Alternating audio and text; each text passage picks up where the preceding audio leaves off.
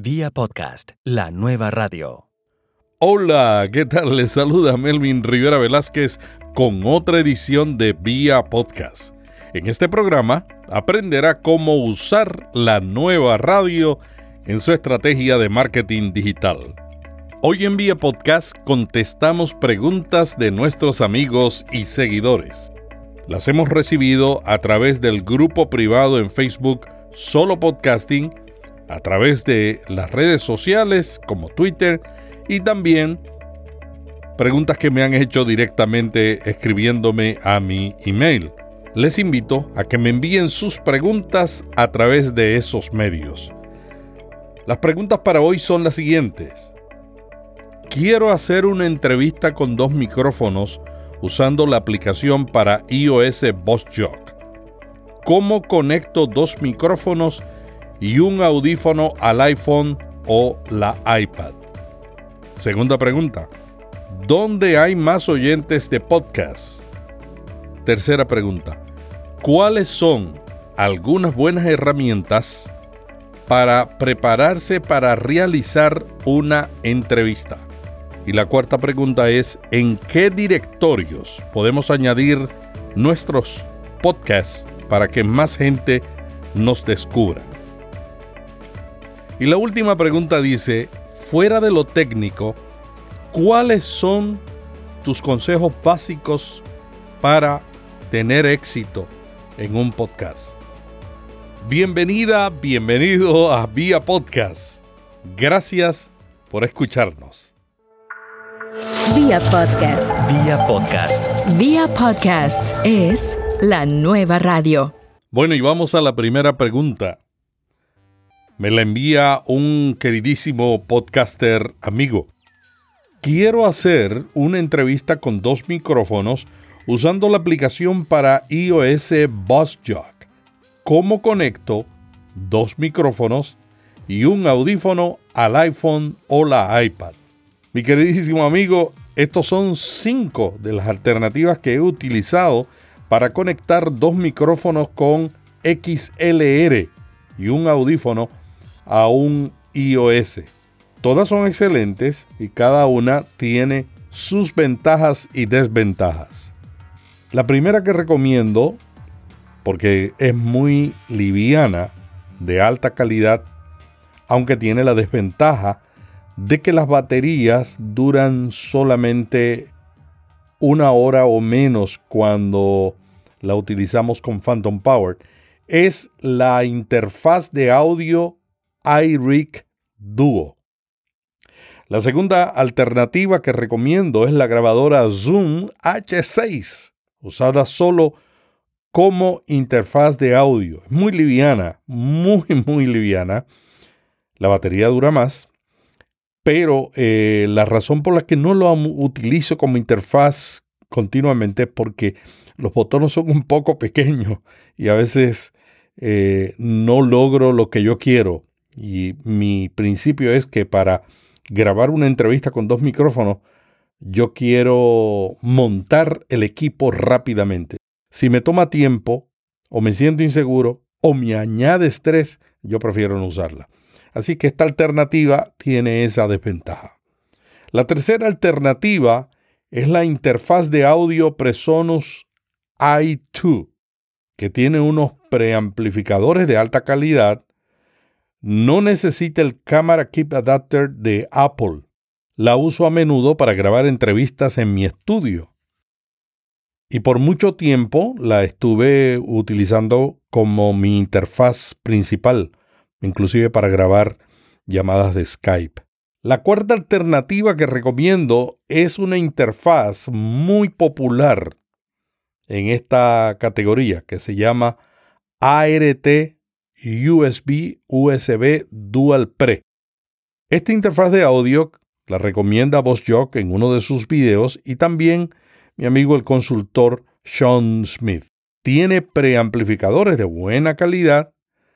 Necesita el adaptador Camera Kit. Lo único que no me gusta de esa alternativa es que es un poquito pesada y cuando uno viaja trata de que todo sea liviano.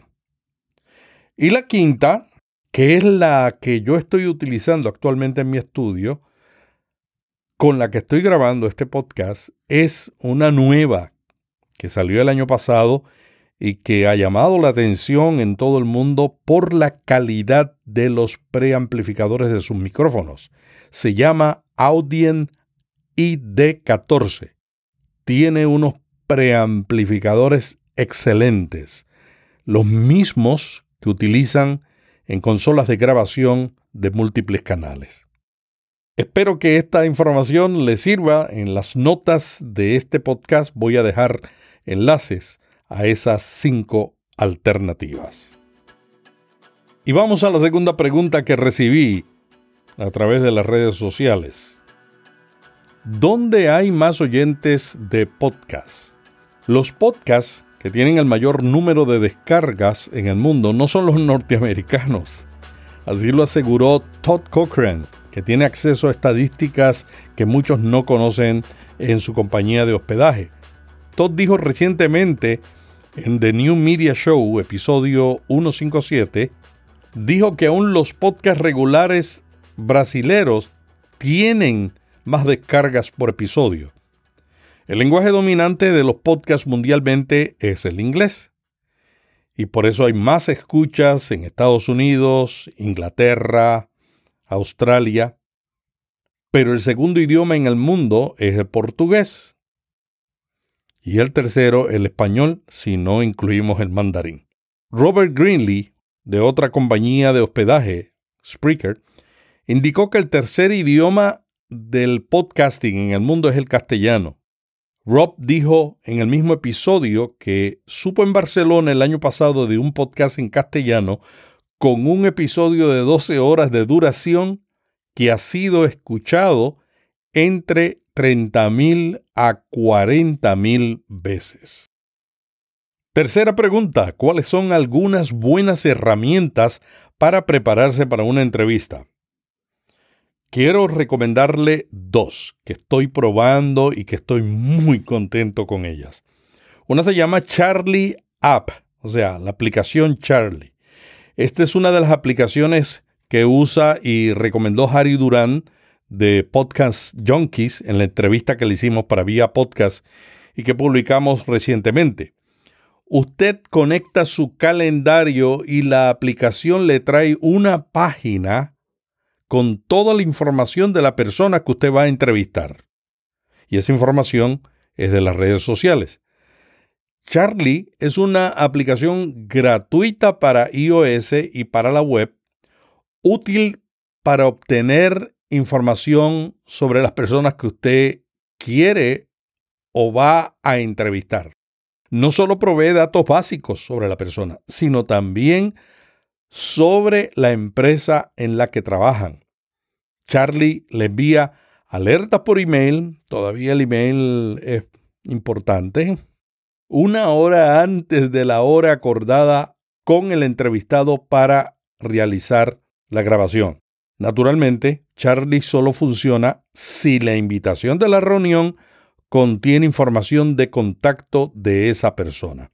Para utilizar a Charlie, usted solo tiene que conectar la aplicación con su cuenta de Google para que pueda acceder a su calendario, así como a sus otras cuentas en las redes sociales. Luego, una hora antes de la reunión, el servicio le enviará un resumen con información extraída de más de 100.000 fuentes, incluyendo Facebook, Twitter, LinkedIn, además de información a través de Google Noticias y mucho, mucho, mucho, mucho, mucho, mucho más. Charlie App le mostrará el contenido como entrada de un blog de esa persona, qué conexiones tienen en común, noticias de la empresa, con la que trabaja y su competencia, estadísticas e incluso si ustedes tienen intereses comunes. La segunda herramienta que recomiendo es Calendly. Calendly programa las citas para grabar una entrevista y esto es muy importante en el proceso de ponerse de acuerdo sobre el día y hora más conveniente para grabar. Yo estoy probando Calendly porque en muchas ocasiones cuando grabo personas que viven en otra zona horaria, he tenido confusiones. Así es que Calendly me ha prometido resolverme ese problema. Este es un servicio online que usan varios podcasters de Estados Unidos. Es una herramienta elegante y sencilla para programar reuniones. Los dos principales beneficios de Calendly son primero que elimina el uso del correo electrónico durante todo el proceso de coordinar una entrevista. En resumen, le ayuda a ahorrar tiempo. Segundo, que muestra tus horas disponibles basadas en la zona horaria actual del invitado. Esto nos ahorra la molestia de averiguar cuál sería la hora exacta en el país del invitado.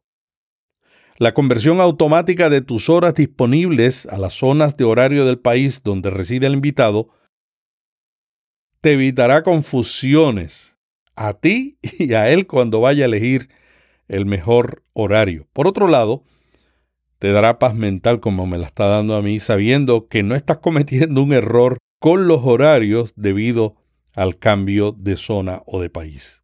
Otras características de Calendly son que crea rápidamente eventos ilimitados individuales, que les envía automáticamente a los invitados notificaciones sobre el evento, la grabación, y cualquier cambio o cancelación que tú hagas. Calendly se integra con tu calendario favorito para que puedas añadir nuevos eventos y comprobar que no hay conflictos. Desventaja. Bueno, que tiene un costo mensual si vas a usarla para más de un evento. La cuarta pregunta que recibí es ¿en qué directorios puedo añadir nuestros podcasts para que más gente nos descubran? Ayudar a que la gente descubra nuestro podcast es uno de los grandes retos del podcasting. Existen pocos directorios de podcast especializados en audio en castellano. Muchos directorios comienzan y luego dejan de funcionar porque es bien difícil financiar un directorio de podcast. Sin embargo, hay directorios internacionales que tienen amplios contenidos en español. El líder es iTunes. Es el directorio de podcast más grande e influyente en el mundo, que muestra los podcasts por país. Lamentablemente, para los podcasters hispanos que residimos en Estados Unidos, iTunes no muestra los podcasts en español por separado en ese país. Es decir, que a diferencia de todos los podcasters de América Latina y España que tienen la oportunidad de salir en la portada de iTunes, nosotros en Estados Unidos no tenemos esa posibilidad. Así es que tenemos que buscar la manera, más que los demás, de colocar nuestros podcasts en directorios. Con ese propósito yo preparé para el blog Vía Podcast un artículo con una lista de todos los directorios que tienen contenidos en español y algunos internacionales. Además, añadí allí un enlace para que ustedes se puedan agregar a esos lugares. Los criterios para formar esta lista fueron que estuvieran activos, que tuvieran visitas de público de habla castellana y que tuvieran un enlace para que usted pueda anotarse y añadir su podcast. En esta lista incluí directorios de Argentina, Brasil, España, Estados Unidos y también Italia, Puerto Rico, México. En las notas de este podcast estoy incluyendo un enlace a ese directorio de directorios. Si usted conoce alguno que no está allí, por favor, comuníquemelo para añadirlo. Pregunta número 5. Fuera de lo técnico, ¿cuáles son tus consejos básicos para producir un podcast exitoso? Voy a compartirles lo que descubrió el famoso podcaster que vive en Filipinas, Chris Docker, después de producir 100 episodios y lograr 2 millones de descargas de su podcast. Chris escribió este artículo, vamos a poner el enlace en las notas y yo le voy a dar un breve resumen. Chris aprendió 10 cosas. Número 1, sé tú todo el tiempo, solo debes ser tú, dice él. Muestra quién eres realmente y tu singularidad. Lo número dos que aprendió fue, sé original. No copies lo que le funciona a otros, no uses sus frases o música de introducción. Sé tú mismo con tu podcast y elige tu propio formato y un estilo que refleja quién eres. Número 3. Mezcla los conceptos. Después de seleccionar el formato, todavía puedes optar por mezclarlo con otras alternativas. Número 4. Actualiza tu obra de arte. Mantén actualizado la apariencia de tu sitio web y los demás elementos del podcast. Número 5. Sé consistente. Si estás haciendo un podcast o un blog o video o cualquier otro medio, asegúrate de que estás presentando contenidos constantemente. Tu público espera para oírlos, no los defraudes, dice Chris. Número 6. Mantente enfocado en un punto. Si eliges hablar sobre un tema en particular con tu invitado, enfócate en ese tema. Tus oyentes esperan oír hablar de ese tema, así que asegúrate de que la entrevista llena esta expectativa. Número 7. Promueve la venta. Dice Chris que la financiación de un podcast es algo difícil. Y yo estoy de acuerdo. Así que dice él, si eres un autor con un podcast, no olvides mencionar tu libro. O si estás organizando un evento, asegúrate de hablar de ello cada vez para que el público sepa los detalles. Número 8. Celebra tus victorias y fracasos. Celebrar es algo que se debe hacer con los oyentes.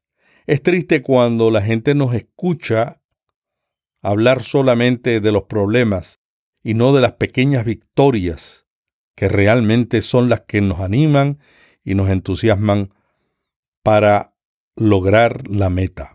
Y esto no es de Chris, esto es mío. Número 9. Mercadea debidamente tu archivo de podcasts anteriores. Dice Chris, una gran manera de aumentar tu número de descargas es publicando y compartiendo tus episodios anteriores regularmente. Él dice que él comparte de 20 a 30% de sus episodios anteriores en las redes sociales. Si tus episodios contienen un contenido eterno que otras personas valorizan, no importa cuándo lo escuchan, compártelos. Y finalmente, la décima lección que aprendió Chris fue dale las gracias a tu público. Cada vez que tengas oportunidad, agradecele a tu público. Sin ellos, tu podcast no existiría. Recuerda que siempre hay literalmente cientos, sino miles de otros podcasts que tus oyentes pueden escuchar. Y los nichos de temas cada día están más competitivos y eso lo añadí yo. Así es que, dice Chris, si ellos decidieron ponerse sus auriculares y escucharte, dale las gracias. Bueno, y con esto llegamos al final de la edición de hoy de Vía Podcast, respondiendo preguntas, haciendo evaluaciones y comentando cosas para que usted pueda utilizar la nueva radio en su estrategia de marketing. Muchas gracias, le dice Melvin Rivera y la semana que viene tendremos a un destacado podcaster en una entrevista compartiendo con nosotros. Vía podcast. Vía podcast. Vía podcast es la nueva radio.